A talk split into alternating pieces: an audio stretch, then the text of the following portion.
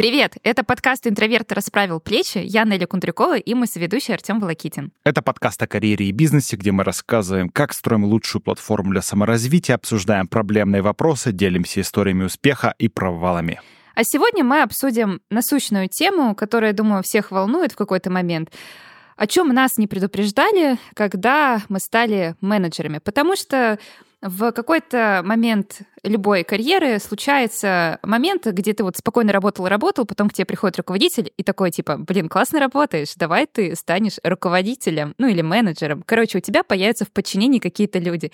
И ты думаешь сначала, вау, ничего себе, власть, ответственность, я буду более значимым человеком, супер, больше денег, а потом такой, ой, а что делать? Потому что тебя делают менеджером, но не дают инструкцию, как этим самым менеджером быть.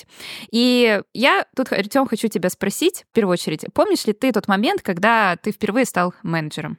Слушай, я начал карьеру 18 лет в роли менеджера по продажам, и когда ты работаешь продавцом, ты у тебя есть два пути. Либо супер много зарабатывать, а, продавая, либо идти на повышение и управлять командой.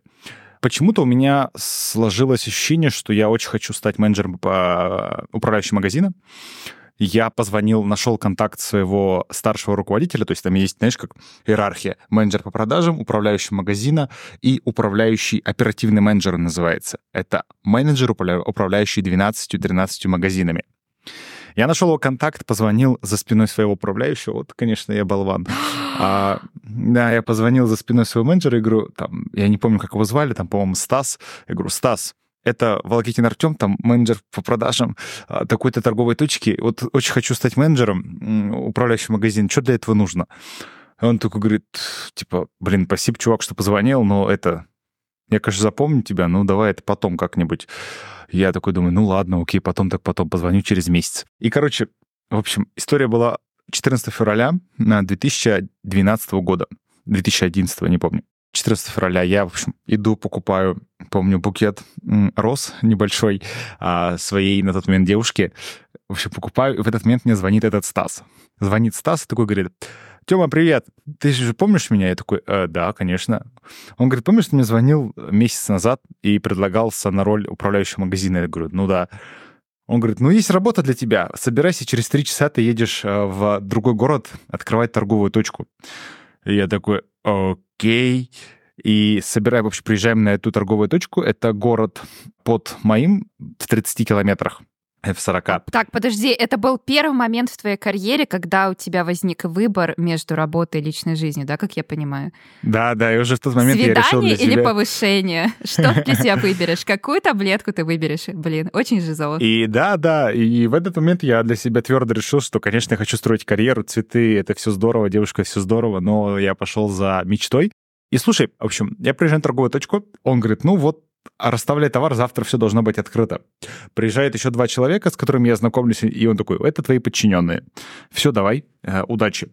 И вот в этот момент я понял, что, блин, если это так работает, то, конечно, хреново, потому что я вообще ничего не знаю, ничего не умею. То есть идеального момента вообще не было.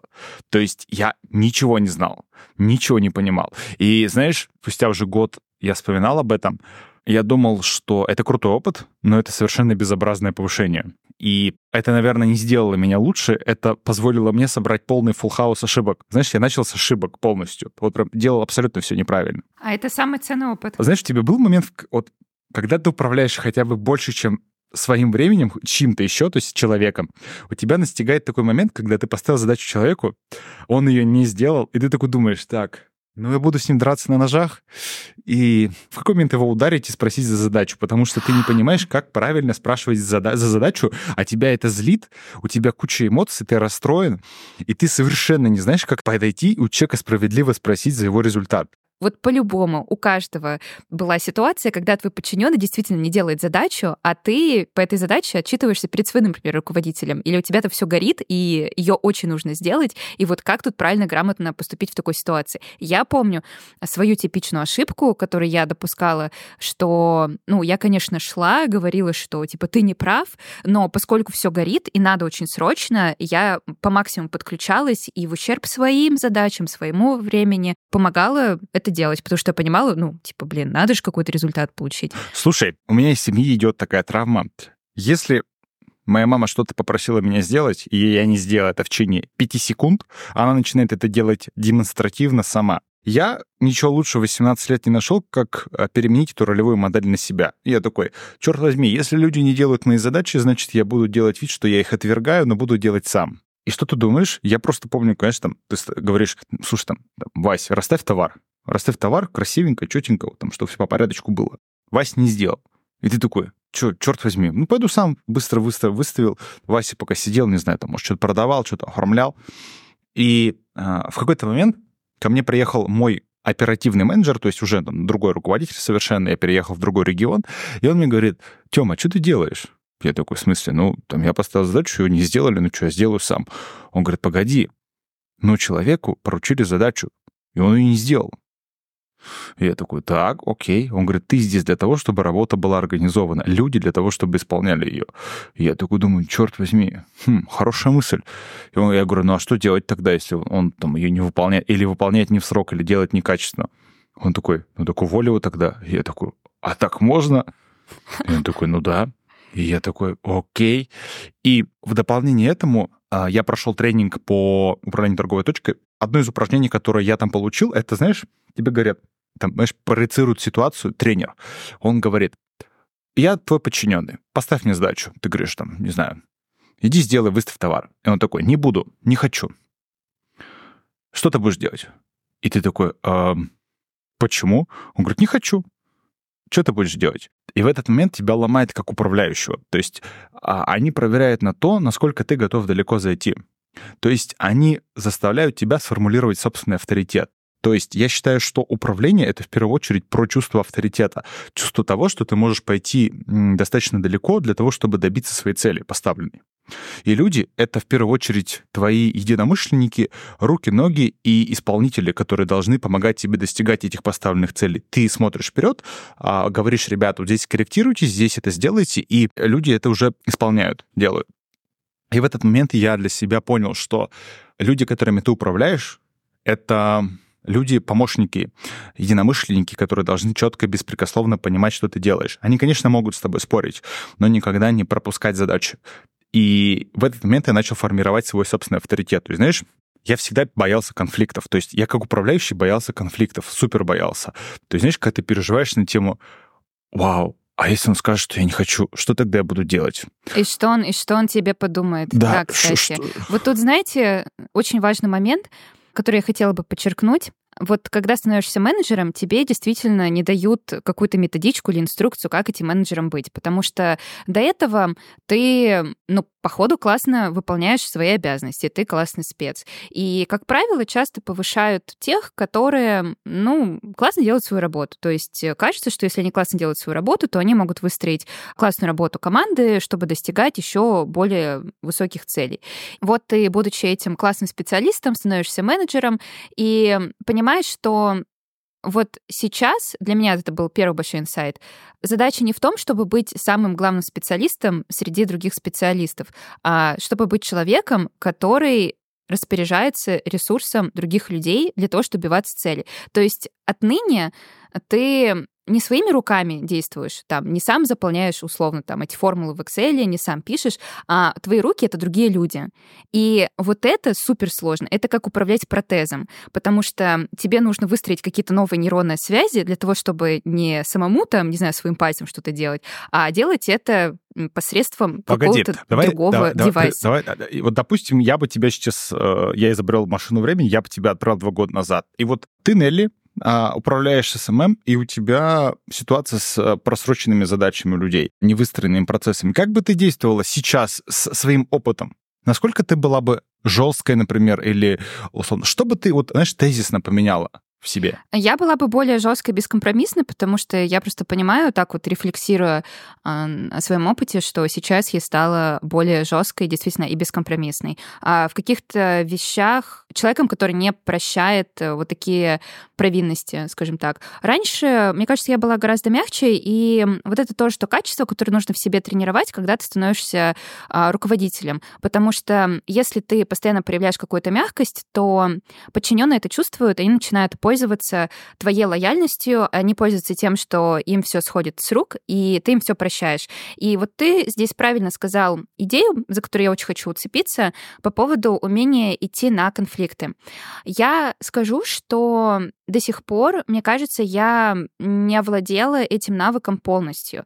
И это во многом, мне кажется, еще связано с какими-то психологическими особенностями. Да, если вы, дорогие слушатели, пришли слушать подкаст про управление, бизнес, предпринимательство и так далее, мы тут очень много говорим про психологию, потому что, ну, куда же без психологии? Основа всего. И, ну, да, основа всего. Опять же, отсылаем вас к нашим прекрасным саммари по психологии, которые записаны практикующими профессионалами на нашей платформе, замечательные. И, кстати говоря, мне очень понравилась наша саммари про синдром хорошего человека, потому что я его прослушала и поняла, что я, собственно, в плену этого синдрома. Мне важно быть хорошей девочкой. Мне кажется, что здесь есть еще такой гендерный момент, а, когда ты, правда, хочешь быть для всех хорошим, чтобы никто о тебе дурного слова не подумал. И когда ты руководитель, это очень ошибочная позиция, и это нужно в себе прям ломать. И это больно, это правда очень больно, это обидно. Тебе кажется, что ты всех предал, что ты просто отвратительный человек, хочется лечь куда-нибудь в угол, обнять себя за коленочки и просто плакать. Это ощущение, что ну все, теперь тебя все ненавидят, потому что ты вот такой плохой человек. Но это абсолютно неправильно, и я даже вот вспоминала о ситуациях, где, например, а, мой руководитель шел со мной на конфликт, и вот с тобой, Артем, да, у нас тоже были такие моменты. И в этот момент я не думала, что, блин, Артем плохой человек. А я просто думала, что, ну да, блин, все справедливо, да, я тут где-то что-то сделала не так, промахнулась, и это нормально. И поэтому я потом подумала, что, ну, наверное, со стороны моих подчиненных это выглядит примерно так же. То есть, резюмируя, вот инсайт такой, это а, когда ты стал руководителем, не бойся идти на конфликт, это твоя пища тебе за это платят. Да. Умение идти на конфликт — это то, за что отчасти доплачивают руководителю. То есть ты должен решать конфликты, создавать конфликты, решать эти конфликты. Знаешь, я вот с достаточно большим количеством людей общаюсь, кто управлял людьми, и все как и ты, сходятся во мнении, что верни там, 5 лет назад, 3 года назад, меня, я бы стал более бескомпромиссным, менее эмоциональным и проще бы относился к профессиональным вещам. То есть я вот сейчас понимаю, что условно, у меня есть задача, мне ее нужно выполнить. Если люди ее не выполняют, я, естественно, создаю предконфликтную ситуацию, по которой предлагаю решить мирным путем. Не решилось, окей, создаю чувство конфликта, ребята, давайте жестко тогда это решать. Все, это так, я, я так это решаю, я, я такой менеджер. Я в себе это принимаю, я готов на это идти. Все, то есть я не пытаюсь быть хорошим человеком, плохим, вообще никем. И вот тут еще, наверное, дополню твой инсайт своим инсайтом, знаешь, масло масляное, но э, надо не думать о том, как ты выглядишь. Не вообще об этом не думать. Плевать. Хороший, плохой, ты всегда будешь для кого-то героем, для кого-то злодеем. Абсолютно неважно. Не думать об этом совершенно. То есть чувствовать, идти на поводу тому, что ты чувствуешь внутри чувствуешь в своей голове какие вещи. То есть если ты понимаешь, что нужно товар выставлять вовремя, то люди должны все для этого делать. И если люди этого не делают, это значит либо не та команда, либо ты не создаешь а, чувство авторитета непререкаемого, который бы помогал выполнять эти задачи людям. То есть это супер важная история. Да. Вот, наверное, если бы я писал книгу про то, как управлять командой, которую тебя только назначили, это в первую очередь уметь конфликтовать, не пытаться быть хорошим, плохим, вообще не думать об этом и идти на конфликты там, где они неизбежны. Да, согласна. Ну, вообще мой тезис в том, что нужно учиться руководить. Я помню, слушала какую-то аудиокнижку, сейчас не помню какую, и там говорилось о том, что в России институт руковождения, менеджмента, он не очень развит. То есть э, у нас действительно в основном так сложилось, что руководителями становятся ну, просто хорошие профессионалы, и их потом не учат, как правильно управлять командами. Из этого очень много случается проблем. В последние пару десятилетий, конечно, ситуация очень сильно поменялась, потому что сейчас э, много этому учат, этому даже в университете университетах учат, слава богу. Но это тот навык, который нужно осваивать. И я не знаю насчет проходить каких-то курсов. Возможно, теория здесь будет полезна, но практика, она гораздо быстрее прокачивает, когда ты попадаешь в эти ситуации. А как научить человека конфликтовать? Вот как ты его научишь конфликтовать? Знаешь, я сейчас, управляя компанией, я учу людей, с которыми работаю, учу быть бескомпромиссными, учу быть жесткими, учу э, быть конфликтными. Потому что бизнес, потому что карьера — это погоня, это гонка, это место, где нужно вперед, вперед, вперед, вперед, место, где нету слабости, то есть нужно постоянно давать результат. Потому что я, знаешь, задумался такой, вот не знаю, то есть меня в Netflix наняли бы, да, я бы не сидел и не рассказывал бы людям, почему я что-то не сделал. Они такие, вот тебе цель, ты должен ее достичь любыми методами, любыми способами. И когда у тебя люди не выполняют эту задачу, ну что другое остается? Ну, так или иначе быть конфликт, ну, конфликт создавать, да, заставлять людей делать это, если они не привыкли это делать. И управление — это больше про психологию, про ощущение, вот знаешь, как разрушение детских установок, что не нужно бояться конфликтов. Конфликты — это часть природы, часть переговоров. И вот, знаешь, кстати, про переговоры. Я всегда, когда работал в продажах, уже в B2B-сегменте, я думал, черт возьми, переговоры всегда должны быть бесконфликтными. Ну, то есть да, управление с конфликтами, но переговоры должны быть всегда комфортные. Вин-вин, угу. как там практикуется. Потом только я понял, есть такая книга «Сначала скажи нет» на переговоры, в которой развеивается полностью миф о вин-вин. Что вин-вин — это иллюзия так или иначе, переговор — это место, где происходит дележка. И я потом, спустя какой-то опыт болезненный, естественно, понял, что в переговорах нормально ругаться, в переговорах нормально спорить, дискутировать и не приходить к какому-то единому тезису сразу. Если вы сразу пришли к единому, это что-то плохое. И это все равно про то, что это идет из детства, из детских установок, что ну как же я буду выглядеть дураком или плохим человеком, если я буду конфликтовать. Нет, черт возьми, ты будешь выглядеть круто, если умеешь конфлктовать. Ну, конечно, в рамках разумного, там, не биться на ну, руках, на ножах и с автоматами. Это то, что называется но... экологичный конфликт, где ты очень так настойчиво, но выражаешь свою позицию, защищаешь ее. Окей. А что такое экологичный конфликт? Давай, давай, расскажи, как, как ты экологично конфликтуешь? Ну, для меня экологичный конфликт, где ты не переходишь на личности, где ты не переходишь в эмоции, потому что тот, кто первый начал эмоционировать, мне кажется, он проиграл. То есть тут надо просто быть как таран, сидеть, э, говорить довольно ровным голосом, но давать понять твоему оппоненту, что ты здесь, в этом случае, не преклонен. То есть вот это твоя позиция, ты ее будешь защищать. Поскольку когда ты начинаешь эмоционировать, ну, это значит, что ты не можешь рационально как-то нормально словами объяснить а, свою позицию, пытаешься выразить свою силу через вот эти внешние эффекты. Ты знаешь, как вот эти вот ежи, которые, когда злятся, не начинают так вот иголки так пш, как будто я становлюсь mm-hmm. больше, чтобы быть страшнее. Вот эти вот крики, повышение интонации, они, мне кажется, про это же. Я вот по поводу эмоций не согласен с тобой, потому что я считаю, что эмоции — это темперамент. Темперамент, он врожденный да поправят меня все психологи, mm-hmm.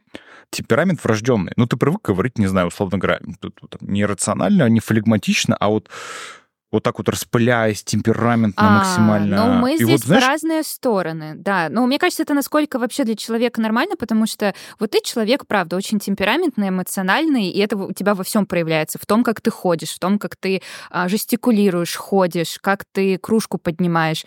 А я человек довольно спокойный, такой меланхоличный немножко, и если я начну эмоционировать, то, наверное, с моей стороны это будет выглядеть как провал, что типа вот довели человека до колени. Знаешь, просто это в тему того, что бизнес-литература часто типизирует. Она говорит тебе о том, что веди себя так, и ты будешь успешен. Но это не так. Мне кажется, всегда нужно говорить, а, прислушайся к себе, учти свои характеристики, и на основе этих рекомендаций выработай собственный стиль. Вот ты рассказываешь про какой-то флегматичный способ решения конфликтов. Угу. Я считаю, что любой конфликт, где нет ругани, мата, там, условно говоря, не знаю, оскорблений прямых, но и где есть эмоции, это нормальный конфликт. То есть если там у вас не заходит конфликт в драку, в личные разборки и все остальное, вы можете конфликтовать как угодно. Я помню до сих пор у меня с одной из работ осталась картина, как два руководителя ругаются друг на другу, тарут. Угу. Через 15 минут они могут пить, там, не знаю, пиво, пить кофе и такие, знаешь, хихи-ха-ха, такие, знаешь, забыли. То есть это их способ спустить пар, скажем так. В какой-то момент я тоже читал такое, нужно быть менее эмоциональным пытаться быть таким флегматичным, рациональным человеком. Но у меня не получается, черт возьми. И я mm людям, которые слушают этот подкаст, хочу сказать, никого не слушайте. И меня тоже не слушайте. Слушайте свое сердце, свои, свои эмоции. Только стульями не бросайтесь.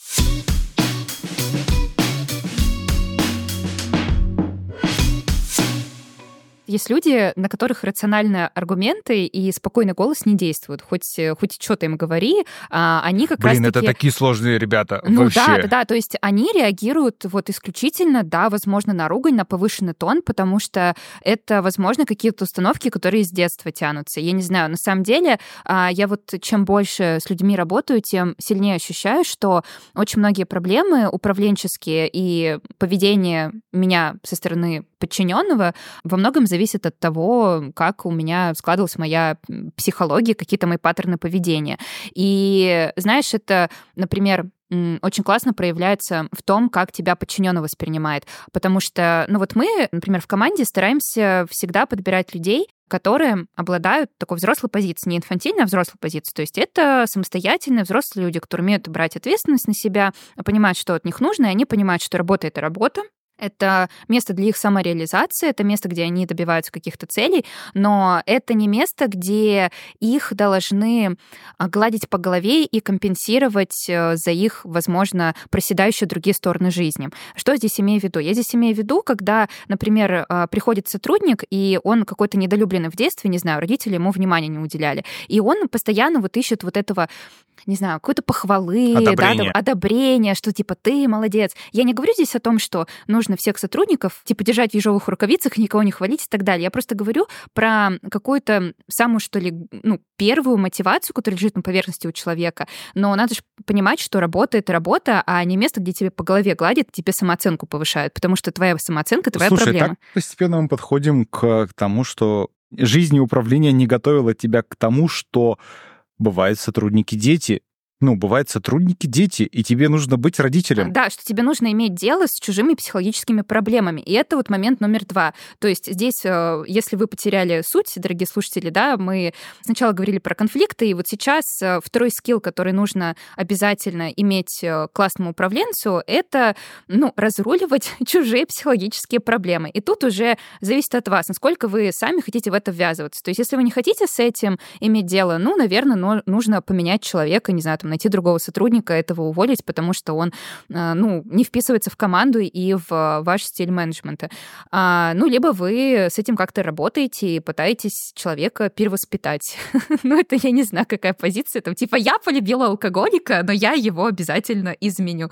А, может, Слушай, слишком а... радикально звучит, но я не я с тобой не соглашусь, что, знаешь, ты так говоришь просто, что ну, нужно быть, разгребать личные проблемы. Просто, знаешь, вот в конечном счете, для чего нанимают руководителя? Для того, чтобы он максимизировал максимизировал качество подчиненных, то есть выжил из них максимум. Ну да, да, так. да, согласна. И на это отчасти влияет срок жизни сотрудника. То есть, типа, чем дольше он живет, тем, ну, скорее всего, больше пользы он может принести. И на это как раз-таки влияет умение решать психологические проблемы человека, которые тянутся, к сожалению или к счастью, с детства. То есть я часто встречаю в людях вот это называемое, так называемое перекладывание ответственности. Да. Я очень этого не люблю.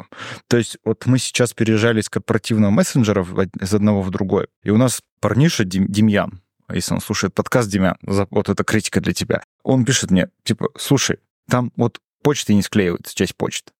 Я такой, окей, и что делать с этим? Он такой, не знаю. А мне очень, такой, мне, ну, мне типа, очень нравится, что тебе младший сотрудник просто пишет SEO. Это, это то, что нужно знать про нашу а, систему да, да, корпоративную. Да, ну, ну... У, нас, у нас особо нет иерархии, да, то есть чтобы вы не думали, что Артем сидит просто где-то на троне высоко, как SEO, и все к нему боятся подступиться. Ну, типа, вот Демьян написал, почта типа, не склеивается. Я такой, окей, окей, говорю, что делать будем? Ну, то есть, знаешь, я такой, вот сижу такой, вот для меня эта ситуация, пришел тебе человек и такой говорит, не знаю, это пекарь, говорит, блин, булки не выпеклись. И ты такой у кассы стоишь, ну все тогда, закрываемся. Что тогда делать остается? Все. И я вот такой Демьян, ну что делать? Он такой, ничего, не знаю. И это часто я встречал в своей карьере. Раньше я на это реагировал как, на, как спасатель, черт возьми. То есть как вот, знаешь, видела же таких детей, которые ты приходишь, вот, не знаю, в магазин, в кафе, и вот он что-то не получил, начинает плакать, и сразу мама, ой, отойдите, видите, да, ну, дайте, дайте, дайте, дайте ему все, что нужно, и вот он сейчас и уйдет. Да, да. И я вот это считаю, что это очень часто бывает у сотрудников. Вот этот инфантилизм, а со стороны управленца это спасательство. То есть, знаешь, как сошлись два одиночества. Две роли, да. И они да, да, и они пытаются... И я сам это спасал. Если человек там не может, он что-то подустал, или у него что-то не получается, все, я сразу бегу и начинаю спасать его. Сейчас, черт возьми, у меня просто мысль, блин, ты получаешь за это деньги, у тебя есть задача, и есть определенные профессиональная планка, которую ты должен держать. И если ты ее уронил, я, моя задача сказать, ты планку уронил. Возьми, верни ее обратно или подними. Все. Если человек не знает, это его проблемы. Я не буду в них копаться. Ну, типа, и вот это как раз-таки умение решать психологические проблемы. Мгм. Столкнуть его с реальностью. С тем, что, слушай, там, Вась, Пить, Маш, я все понимаю, это тебе за это платят. Ты должен взять себя в руки, и ты должен найти решение. Тебе платят за поиск решений, черт возьми. Если ты их не предлагаешь, зачем ты пришел? И эта мысль у меня пришла только в этом году. Ой, не в этом, ладно, в 23-м году. Я понял, что не надо никого спасать. Люди получают за это деньги. И меня совершенно жизнь к этому не готовила. Хотя, честно, честно, я бы очень хотел бы с тобой встретиться пять лет назад. Сколько я бы, знаешь, не принял бы глупых решений, сколько людей бы я не пытался спасать, потому что ты спасающих этих людей, ты берешь за них, за их жизнь ответственность, потому что они привыкли с детства. Я не могу, реши за меня сам. Ну и ты, Хорошо, в конце концов, остаешься крайним виноватым, если что-то пошло не так. Да, а, а потом ты главный злодей, потому что ты, а, скажем так, ты должен был больше нести ответственность за этого человека. И ты такой, чё? Нет, слушай, я лично считаю, что сейчас вот лучшее решение психологических проблем в моем стиле, в моем, вот, знаешь, в моей какой-то философии управленческой, это показать, что ты перекладываешь ответственность. Для меня это не окей. И либо ты учишься сам с собой, оставаясь вечером, решать эти проблемы, искать для меня решение, либо, черт возьми, мы не работаем. И это спокойно. Я не пытаюсь быть злодеем или там эмоционально это говорить. Я просто говорю, блин, для меня это не ок. Сори, я не готов так работать. А как у тебя? Как много сотрудников и жизней сотрудников ты спасла? Я каюсь, я допустила огромное количество ошибок.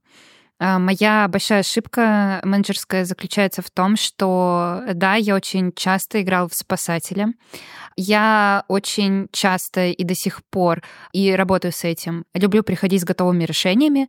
То есть э, я люблю как будто бы себя чувствовать на позиции человека, который такой, типа, человек решала, знаешь, там, человек, который знает больше всех, он такой самый компетентный, я сейчас приду, всем пораздаю готовых решений, и все такие, ей, какая ты молодец. Но это очень плохая стратегия, потому что таким образом ты воспитываешь инфантилизм как раз-таки у сотрудников, когда они такие, типа, ну, мне что-то не получается, ну, Нелли умная, Нелли что-нибудь сейчас придумает. И это вообще абсолютно неправильно. Плюс ко всему, это выражалось в том, что, например, я к себе суперкритична, потому что я себя спрашиваю очень строго, и я себе не допускаю каких-то промахов, ошибок, и я не люблю давать слабину, но другим людям почему-то это прощаю, потому что я как будто бы с этой позиции отношусь к другим, ну, как будто они такие дети немножко, ну, несмышленные, да, вот я сейчас приду, им помогу, а, поэтому я им какие-то вещи прощаю, но я вот пытаюсь понять, откуда у меня это идет, и я с этим борюсь. И вот эта моя ошибка на самом деле вылилась в очень большое последствие, потому что у меня была команда маркетинга, а, которую я долго тянула, и я все никак не могла понять, а почему я себя чувствую вот настолько плохо, я такая уставшая, и вроде бы и ребята нормальные, но вот что-то не так, я не чувствую, что мы делаем что-то крутое и прогрессируем, а вот как будто бы топчемся на месте.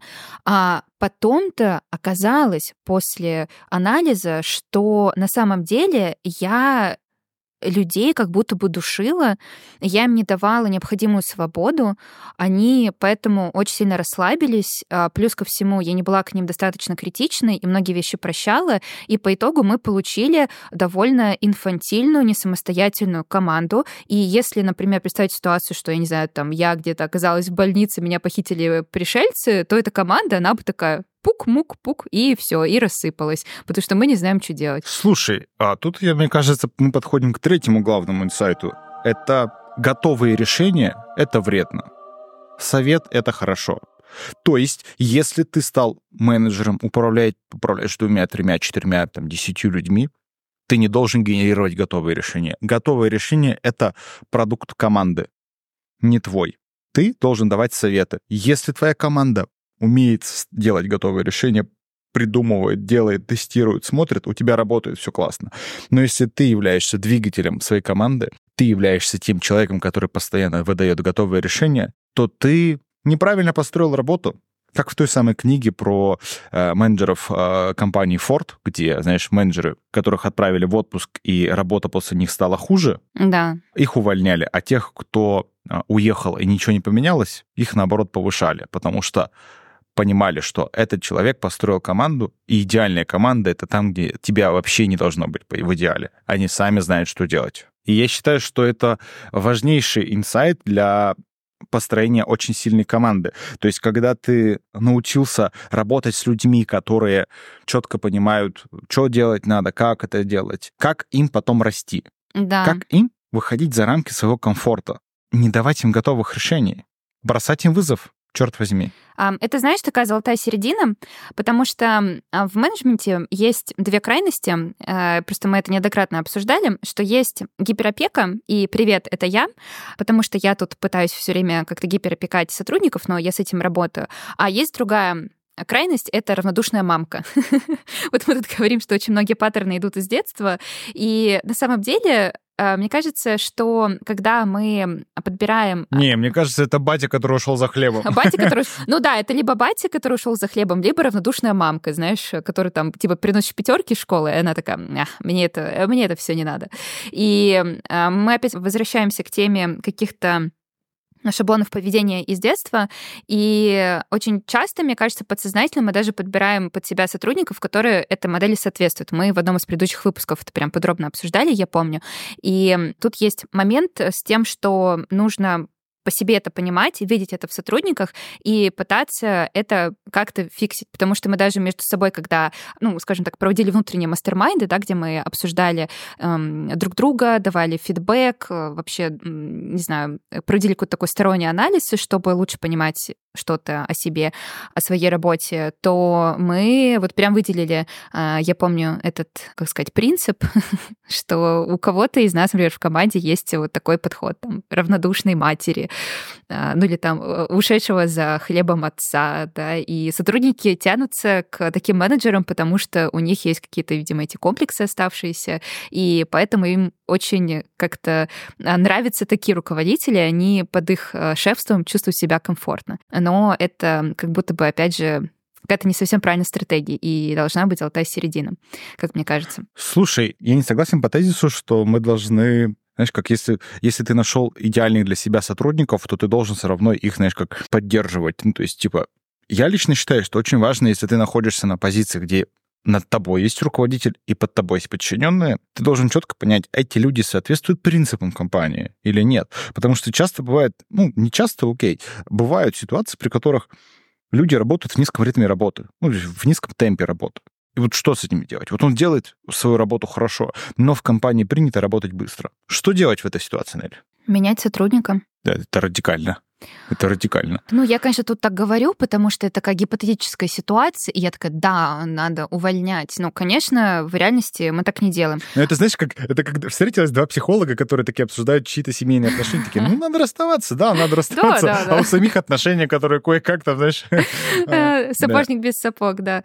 Если медленно работает, ну, я я бы здесь задалась самым важным принципиальным вопросом. А результат-то какой? Если этот сотрудник работает медленно и от него нет результата, который от него ожидается, то это повод расставаться.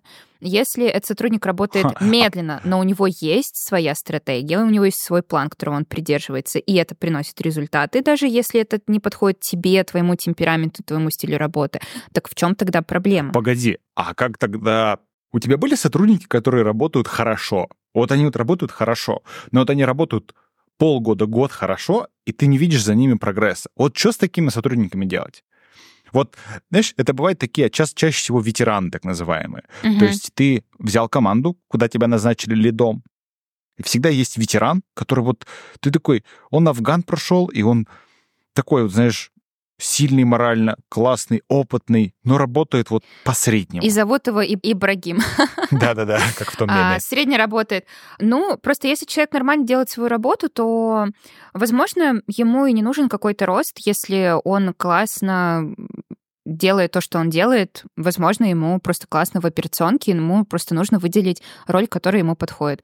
Потому что в любой команде есть люди, которые генерируют идеи, есть люди, которые их воплощают, да, это вот такие инноваторы, провидцы, не знаю, опять же, генераторы идей, которым вот классно анализировать, думать, придумывать, приходить, расшевелить команду, говорить, давайте, ребята, давайте, я тут придумал, давайте сделаем. А есть люди, которым по кайфу исполнять. Вот у них нет каких-то супер крутых идей, но они такие, М, классно сделаем, мы там процессы выстроим, таблички нарисуем, там все отстроим, будем выполнять. И зачем с этих людей требовать чего-то большего? Если это человек на какой-то позиции, от которой не требуется чего-то сверхъестественного, ну так пусть он находится на этой позиции, нормально же все, все выполняет. Это крутая Если мысль. это человек на какой-то высокой позиции, не знаю, там, а если это менеджер довольно высокого толка, то, ну, тогда, да, к нему то совершенно другой спрос, что он должен выдавать какой-то результат, э, не знаю, прыгать выше головы условно. У меня на фоне твоего рассуждения родил- родился четвертый инсайт, черт возьми. Это не мерить людей по себе. То есть твоя картина местности, твой взгляд на мир не равно взгляд на мир у человека. Если ты сверхамбициозный парень или девушка, и тебе важно, чтобы был прогресс, постоянный рост, не значит, что сотрудникам такое надо. И тут очень важный момент, что если сотрудники не растут, условно, вот они не берут, не пытаются брать на себя ответственность, еще что-то, это неплохо. Они не должны быть тобой, они должны быть уникальными, и твоя задача выжимать из них максимум. Да, да. То есть не бери и не пытайся мерить по себе, не пытайся, чтобы они были тобой и пытались вот брать, там, сворачивать Эвересты и тому подобное. Но я на это погорел. У меня был, был опыт, когда я добивался такой же амбициозности от людей, заставлял их такой, давай, давай, ты же не должен стоять на месте, что-то новое открывай, открывай, открывай. Но человеку не надо. Ну, ну, как бы ему спокойный ритм нужен работы. И, вот он- о, и, и бывает так, что людям суперкомфортно работать в рамках текущих задач. Несколько лет. Они не собираются покорять Эверест. Им это не надо. Да. И для меня это было большим открытием. Знаешь, как вот к 30 начинаешь понимать, что «А, вот почему тебе 10 лет назад говорили люди, не все такие, как ты». Вот что это значит. Да, но это по-своему та толерантность к другим людям, к их особенностям и к их опыту, который развивается. Но мне кажется, это просто банальная насмотренность. Каким бы ты бы мудрым ни был в 20 лет, сколько бы ты книжек не прочитал, но это банально те вещи, которые, правда, с опытом приходят, потому что ты работаешь с большим количеством людей, а мы переработали, ну, я не знаю, ну, уже с э, там, наверное, тремя сотнями людей, а, мне кажется, в компании. И ты наблюдаешь за каждым из них, совершаешь ошибки, рефлексируешь, потом думаешь, как, что, где происходило. И понимаешь, что действительно, ну, блин, люди разные. У меня даже есть сотрудники, которые, они как будто бы, меня всегда это удивляло, я тоже это не понимала, что они как будто вот не, вот не хотят чего-то больше. Вот они сидят, выполняют свою работу, и у них нет этого, а, там, а вот надо вот что-то еще там попробовать, куда-то пойти, я хочу повышение в два раза. Не, им нормально просто работают. И это как раз мы возвращаемся к тому, что в прошлом выпуске обсуждали а, про ситуацию, когда абсолютно нормально быть удовлетворенным твоей текущей работой. Не пытаться бежать дальше, прыгать э, через голову, потому что есть люди, которым это не нужно. И это абсолютно нормально. Нормально не хотеть, э, даже, кстати, становиться руководителем. Мне кажется, это вот тоже то желание, которое нужно уважать. Просто мне кажется, что мы вот тоже поменяли это в своей работе, потому что раньше ты вот приходил к человеку такой, типа, ты классно работаешь, ты классно.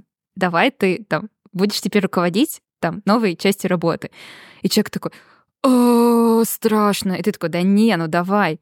И на самом деле, вот мне кажется, что вот тот урок, который я усвоила, тут реально нужно присмотреться к человеку и подумать, ему просто сейчас страшно, потому что это выход из зоны комфорта, и он не понимает, что его ждет дальше, но в принципе он способен. Или человеку это в принципе не надо. И если ему не надо, то пусть он сидит э, на своем месте, где ему хорошо. Потому что если ты его сейчас вытащишь и сделаешь менеджером, он потом, не знаю, выгорит, ему это будет некомфортно, неприятно. Возможно, этот человек, вот такой стопроцентный интроверт, ему не хочется там как-то углубляться в психологию людей и так далее. Ему и так нормально. Так зачем с него него требовать то, чего он не хочет там, не знаю, прибегать 100-метровку не, не за 10 секунд, а за 5 секунд. Ему и так нормально. 10 секунд его устраивают. А мне кажется, эта установка из культуры идет, потому что ты должен быть э, супер мускулинным, супер таким сильным, прорывным. Про... Знаешь, как если у девочек это а, быть хорошей девочкой, то у мальчиков это быть, знаешь, сильным, крутым, э, таким властным, крутым парнем, который вот всех нагибает, всех обыгрывает, всех побеждает, и только все тогда его начинают уважать. А мне кажется, уважение строится на фоне того, что ты нашел то, что тебе больше всего нравится делать. И я считаю, что очень важно чувствовать, готов ли ты в моменте управлять людьми, не соглашаться на позицию, если ты не чувствуешь в этом отклика. Это нормально отказаться от этого, нормально не быть карьерно амбициозным. Нормально. Я считаю, что это очень круто. И когда кто-то заявляет, что вот люди там идут блогерством занимаются или какими-то другими штуками, я всегда говорю, ну, это, это глупость. Человек ищет себя, и лучше быть счастливым всю оставшуюся жизнь, чем а, быть властным, крутым парнем, но не ненавидеть эту работу. И нормально вполне отказываться, на самом деле. Чувствуешь, что управление это не твое, и нормально бояться этого. А мне кажется, да, из-за этого очень часто вижу ситуации, особенно сейчас, ну, просто мне кажется, что мы сейчас вот в той точке и в том возрасте, а, где твои друзья, знакомые, они добиваются карьерных высот, э, да, они работают на крутых должностях, и это тот момент, где я вот вижу, как э, мои друзья, знакомые, например, разочаровываются в своей работе. Они хотят поменять жизнь на 180 градусов, условно уезжать в ретриты в Индию. И ты думаешь, типа, блин, так у тебя офигенная работа в международной компании. Алло, что тебе вот, что тебе еще надо? У тебя же все классно, ты к этому так долго шел, ты так это, об этом мечтал. И тут просто человек такой, о, я несчастлив. и, конечно, со стороны может казаться, что ты там сидишь и из жиру бесишься, но с другой стороны, но ведь правда, если ты презираешь свою работу, если ты чувствуешь лютый дискомфорт, когда ты начинаешь рабочий день, да, это повод задуматься что-то менять. Либо ты идешь на компромисс со совестью, думаешь, типа, ну, блин, я же просто много денег зарабатываю, а, ну, либо все-таки ищешь личное счастье. Мне кажется, что сейчас в культуре пропагандируется этот подход, что надо прежде всего прислушиваться к себе, а не пытаться себя насиловать, принуждать к тому, что тебе не очень нравится.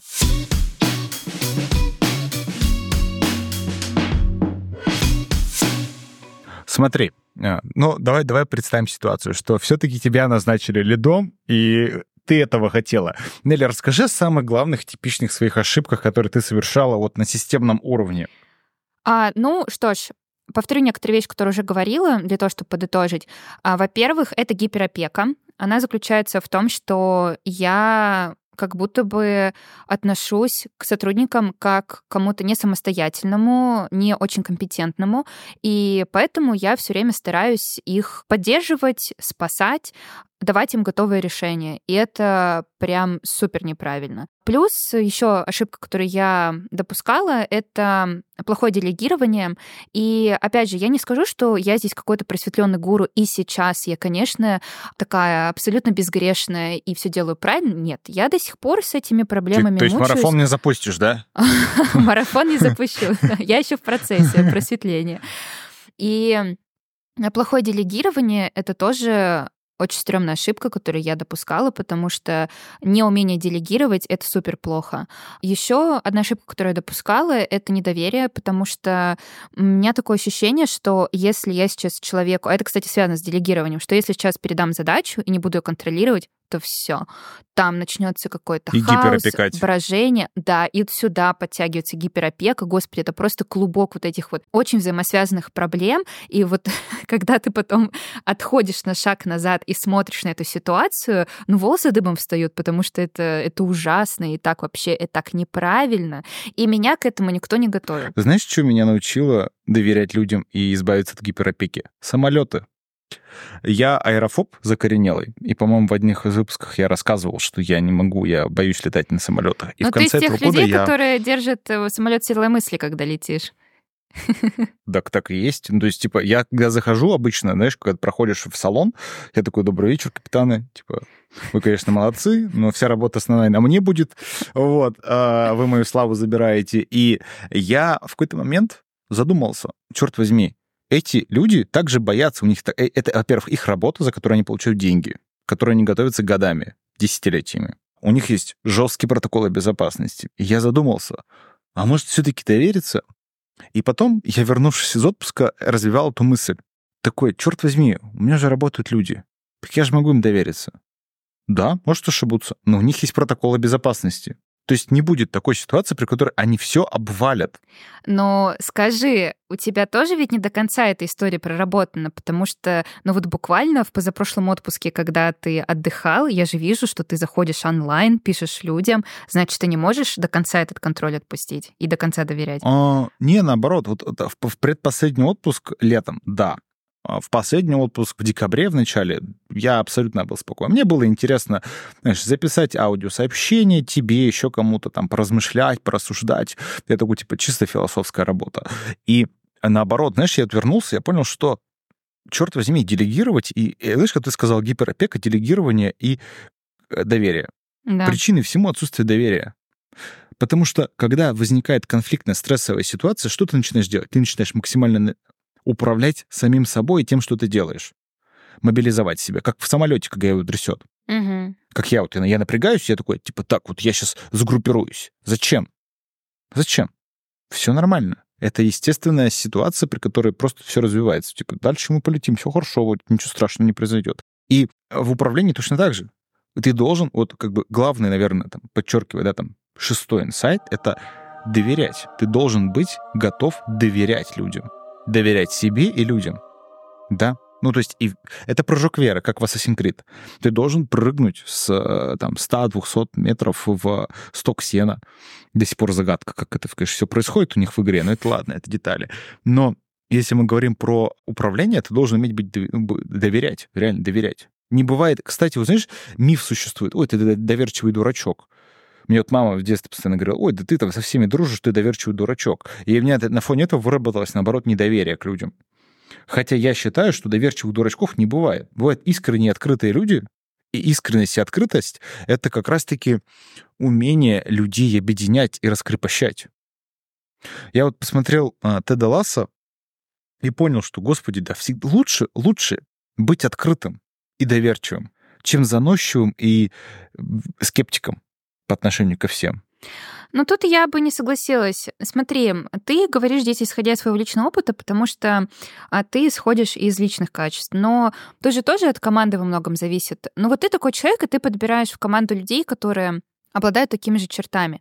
Но просто есть команды, в которых другие люди. Это вот те самые, условно, серпентарии и так далее. И я очень много таких историй слышу, опять же, от своих знакомых, которые работают в разных структурах. Они работают там в госструктурах и в каких-то больших корпорациях. А, я прослушиваю то, о чем они рассказывают о своей работе. И это здесь мы так немножко в таких розовых облачках сидим такие, мы вот тут там доверие к сотрудникам, там, не надо гиперопекать, надо давать им там свободу. И мы такие, вот, мы такие либеральные, мы такие понимающие, поддерживающие, такие типа надо сотрудников, у которых взрослая, а не инфантильная позиция. Это все очень клево. Но это, мне кажется, отображает высокий уровень осознанности. Опять же, мы не зря говорим так много о психологии и пропагандируем психологию. Опять же, у нас на платформе огромное количество э, контента по психологии, и мы всячески подчеркиваем и популяризируем эту науку. Я я, знаешь, я хочу одной вещью поделиться, просто, коль ты заговорила о рекламе. Те, кто слушают, ребят, в скором времени, в ближайшие две недели, мы этот выпуск записываем 25 января, а я думаю, в начале февраля выйдет офигенно супер крутое summary, которое мы придумали. А в начале этого месяца, не знаю, как она будет точно называться, рабочее название, но она будет Батина инструкция по управлению, методичка по управлению. Там будет в, с крутой озвучкой Визуализация. Вас только что назначили тим лидом. Что делать? Первые шаги. Как правильно представиться?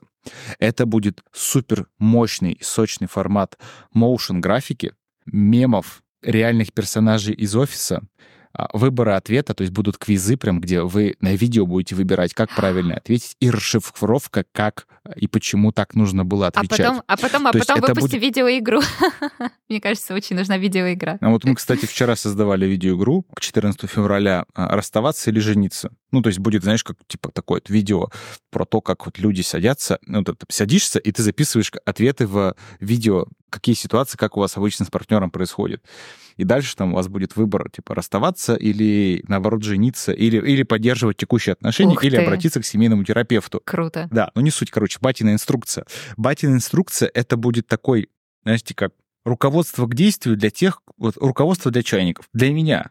Я вот не читал просто такой инструкции, поэтому я решил, что давайте создадим с ребятами это. И я надеюсь, что а, выпуск выйдет, вы это услышите, и обязательно попробуйте. Обязательно попробуйте. Это будет в сегменте карьера, в направлении карьера. Он будет называться, скорее всего, методичка по управлению. Вот, руководство к действию. Обязательно попробуйте. Это будет продукт, я считаю, что он будет просто самого лучшего качества на платформе, что есть у нас. Ну и напоминаю, что подписка по-прежнему стоит у нас 300 рублей в месяц, да, всего за 300, сам ряд специалиста, и можно попробовать бесплатно по промокоду PRODUCT или продукт английскими буквами. А Все ссылочки будут в описании выпуска.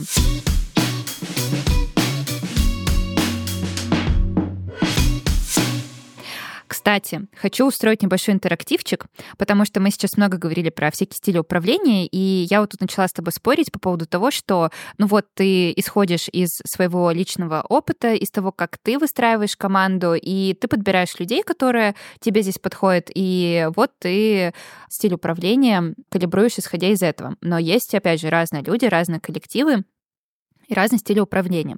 Я тут поискала в интернете, какие вообще существуют классификации стиля управления, и составила небольшой тестик. Так что, дорогие слушатели, тоже сейчас вот включитесь, возможно, подготовьте тетрадку с ручкой. Все очень просто. Я зачитаю 8 положений, и нужно отметить для себя одно, максимум два положения, с которыми вы согласны больше всего. Это простой тест, он касается ситуации принятия сложных решений и того, как вы обычно в этой ситуации действуете. Итак, Артем, готов? Да. Три, два, один, погнали.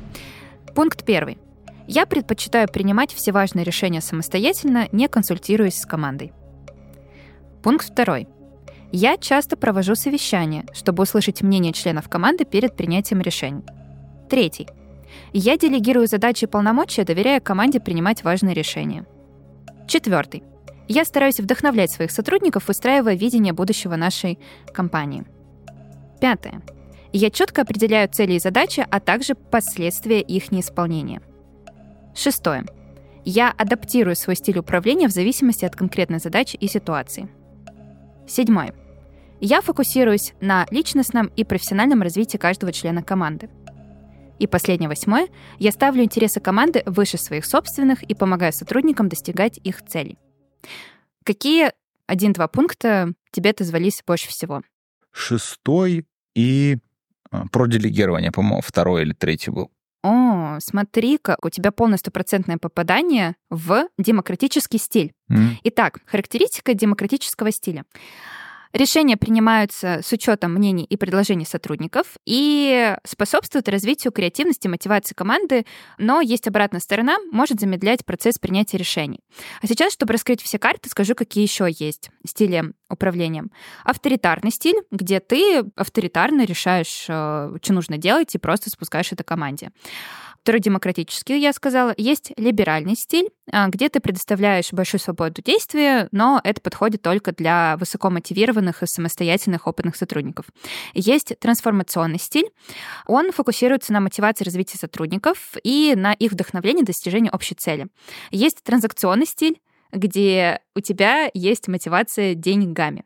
Ситуационный стиль — это когда ты адаптируешься в зависимости от ситуации. Ну, такой гибкий подход. Есть коучинговый стиль, а, но, думаю, тут все понятно, ты прокачиваешь своих сотрудников. И последний — это сервант, сервант лидерство, извините, вспомнилось сервант в бабушкином шкафу. А как бы ты ответил на эти вопросы? Слушай, я посмотрела, и у меня получился демократический стиль тоже, но я хотела бы перейти к либеральному стилю. А в твоем случае, вот у тебя получился демократический стиль, но, если честно, наблюдая за тобой со стороны, я бы сказала, что у тебя коучинговый стиль управления, потому что ты очень много сил вкладываешь э, сейчас конкретно в прокачку именно сотрудников. Mm, возможно. Слушай, а я вот ты сказал по поводу принимаю решения, я понял, что за последние, наверное, 2-3 месяца я максимально отдаляюсь от решений. То есть я даю совет, но дальше вы сами решаете, потому что по моим ощущениям, это, вот, знаешь, это правильно. Это создает преемственность правильную. Вы должны управлять компанией, а не я. Ну, то есть я вообще должен сидеть и как э, философ в пещере, умные мысли кричать с горы, и все.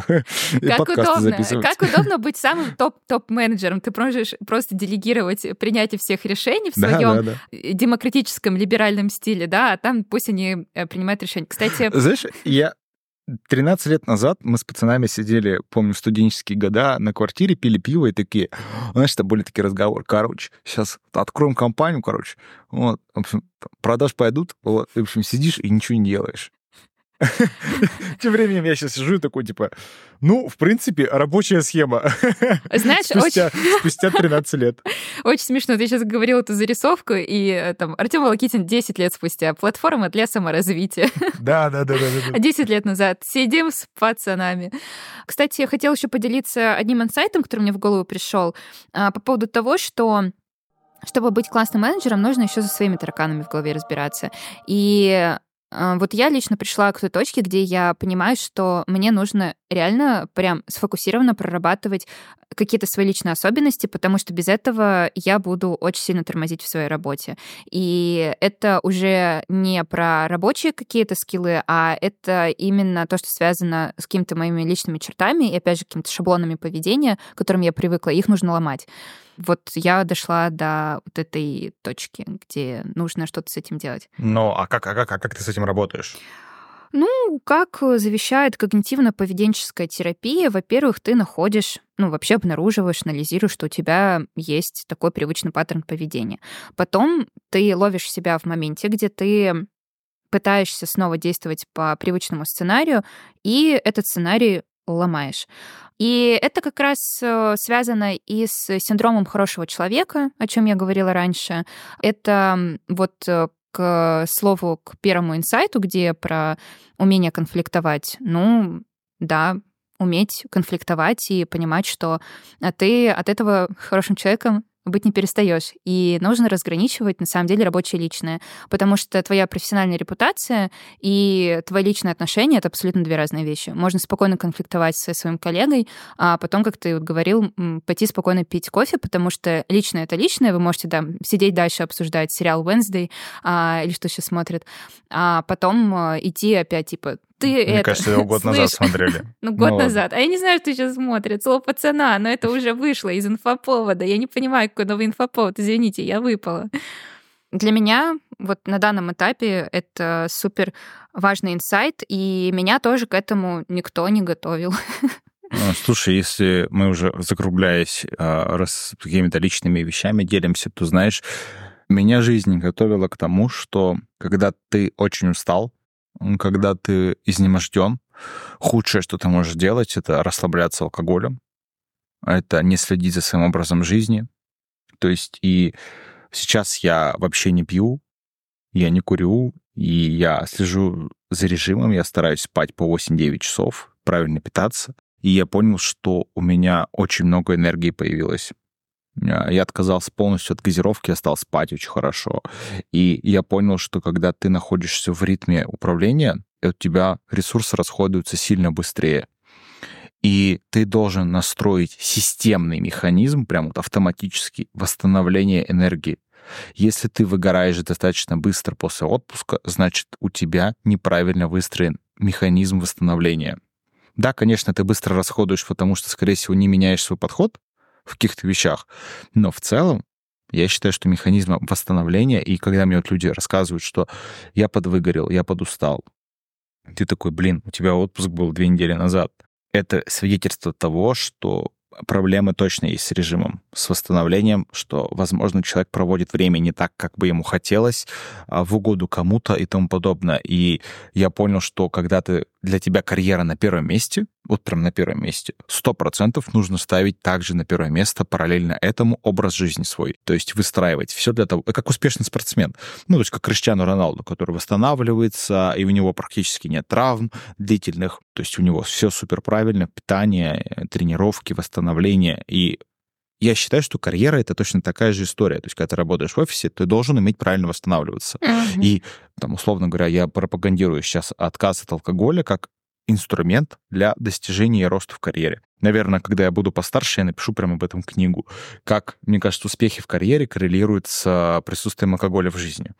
Ну, ну, то есть, когда вот да. особенно кино, про, про, кино пропагандирует, знаешь, как там красиво выпить после работы и тому подобное, я вот до сих пор не могу понять. Типа, Ой, вот, я ну... вообще, я это терпеть не могу. Я помню, мы даже делали такой пост-разбор, я была его инициатором, а почему бокал вина вечером после работы это плохая идея, потому что это как-то так очень плотно укорено в массовой культуре. Ты постоянно...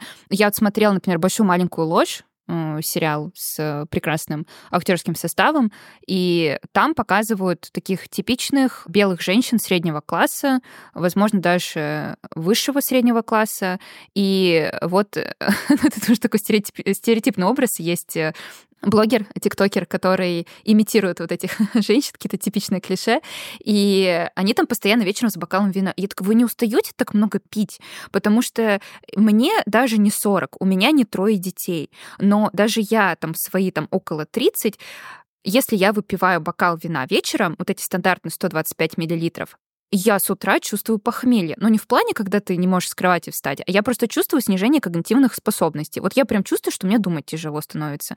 И я вот э, смотрю на постоянно эти сцены, а это буквально, ну вот э, а в каждом фильме, в сериале пропагандируется. И тебе кажется, что это абсолютно ок. Ты такой вечером, приготовлю салатик, там какой-нибудь вкусный ужин, а мы сядем там с мужем, да, и при свечах э, классно устроим себе вечер и обязательно бокальчик вина. Мне кажется, это какая-то не очень правильная стратегия, и всячески это порицаю.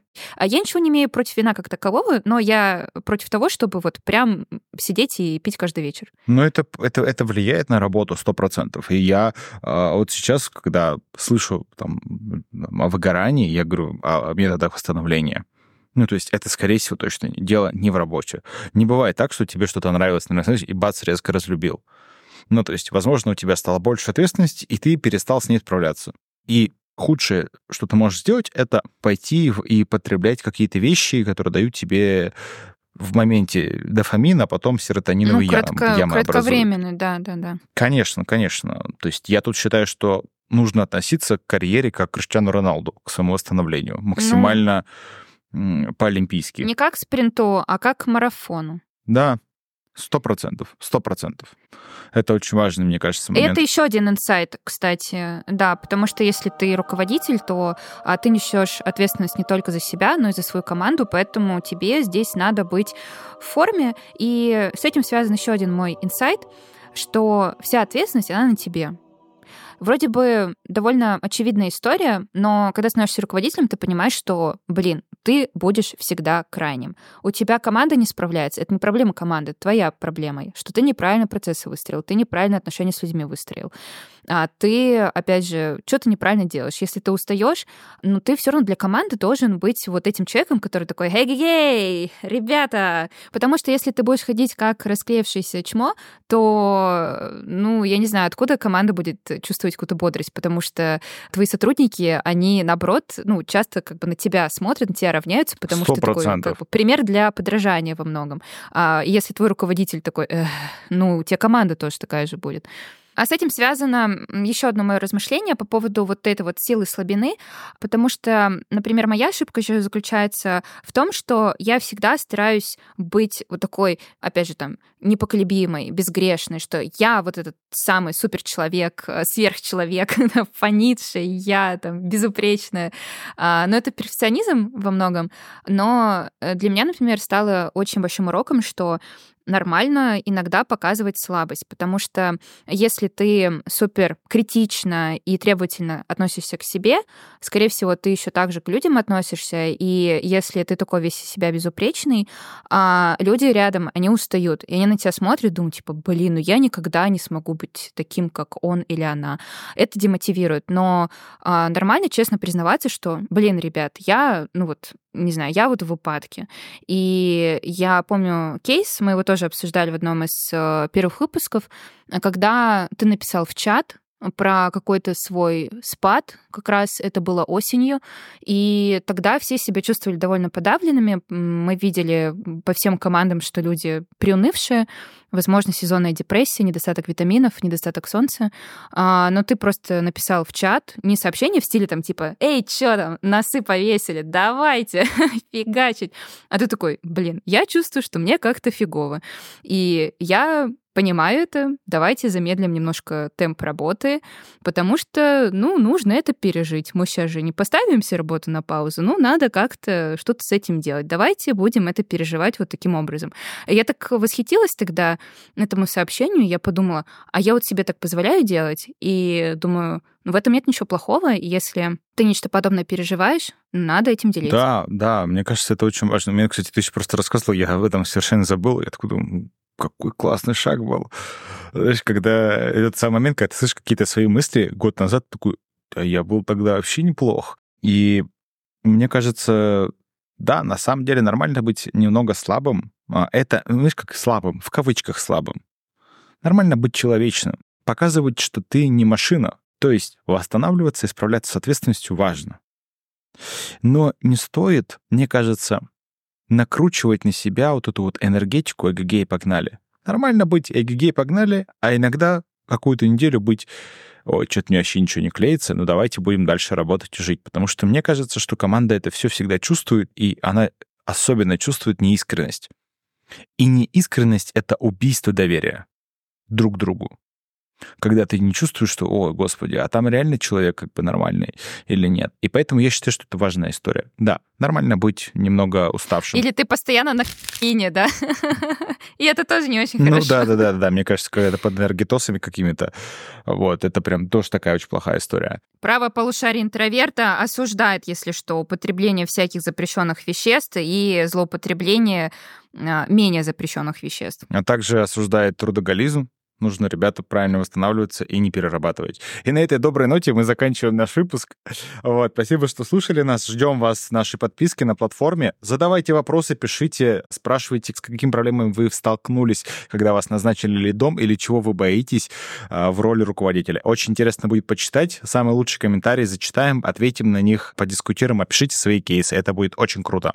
Очень ждем, да. И, кстати, если вы чувствуете, что вам не хватает какого-то полезного контента, контента на эту тему, то тоже пишите, потому что мы это все читаем и можем подготовить э, классно. Вот мы, как уже Артем упоминал ранее, готовим а, инструкцию по руковождению, такую батину инструкцию нормальным языком. Нормальным а, пацанам Не вот эти вот всякие американские девчонкам. книжки.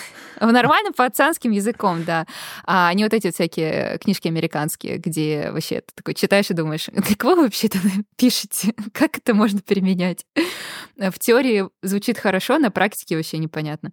Вот, будем очень рады и делитесь, потому что мы рассказываем здесь про свой собственный опыт. Да, он... А, это не панацея для всех, это а, не какие-то универсальные принципы, но это то, что мы сами переживали и переживаем сейчас в процессе, перевариваем, а делимся. Возможно, кому-то это будет полезно. Я вот думаю, если бы я это услышала года два назад, мне было бы это супер полезно, а, но приходилось самой набивать шишки. Поэтому, кстати, тоже слушаю много всяких подкастов для того, чтобы учиться на чужих ошибках и как-то это получать, э, знаете, такое читерство небольшое, чтобы... Допинг. Э, пробегать вот какие-то места, чит-коды, да, какие-то уровни проходить чуть-чуть быстрее. Спасибо большое. Всем спасибо. Всем пока. Пока.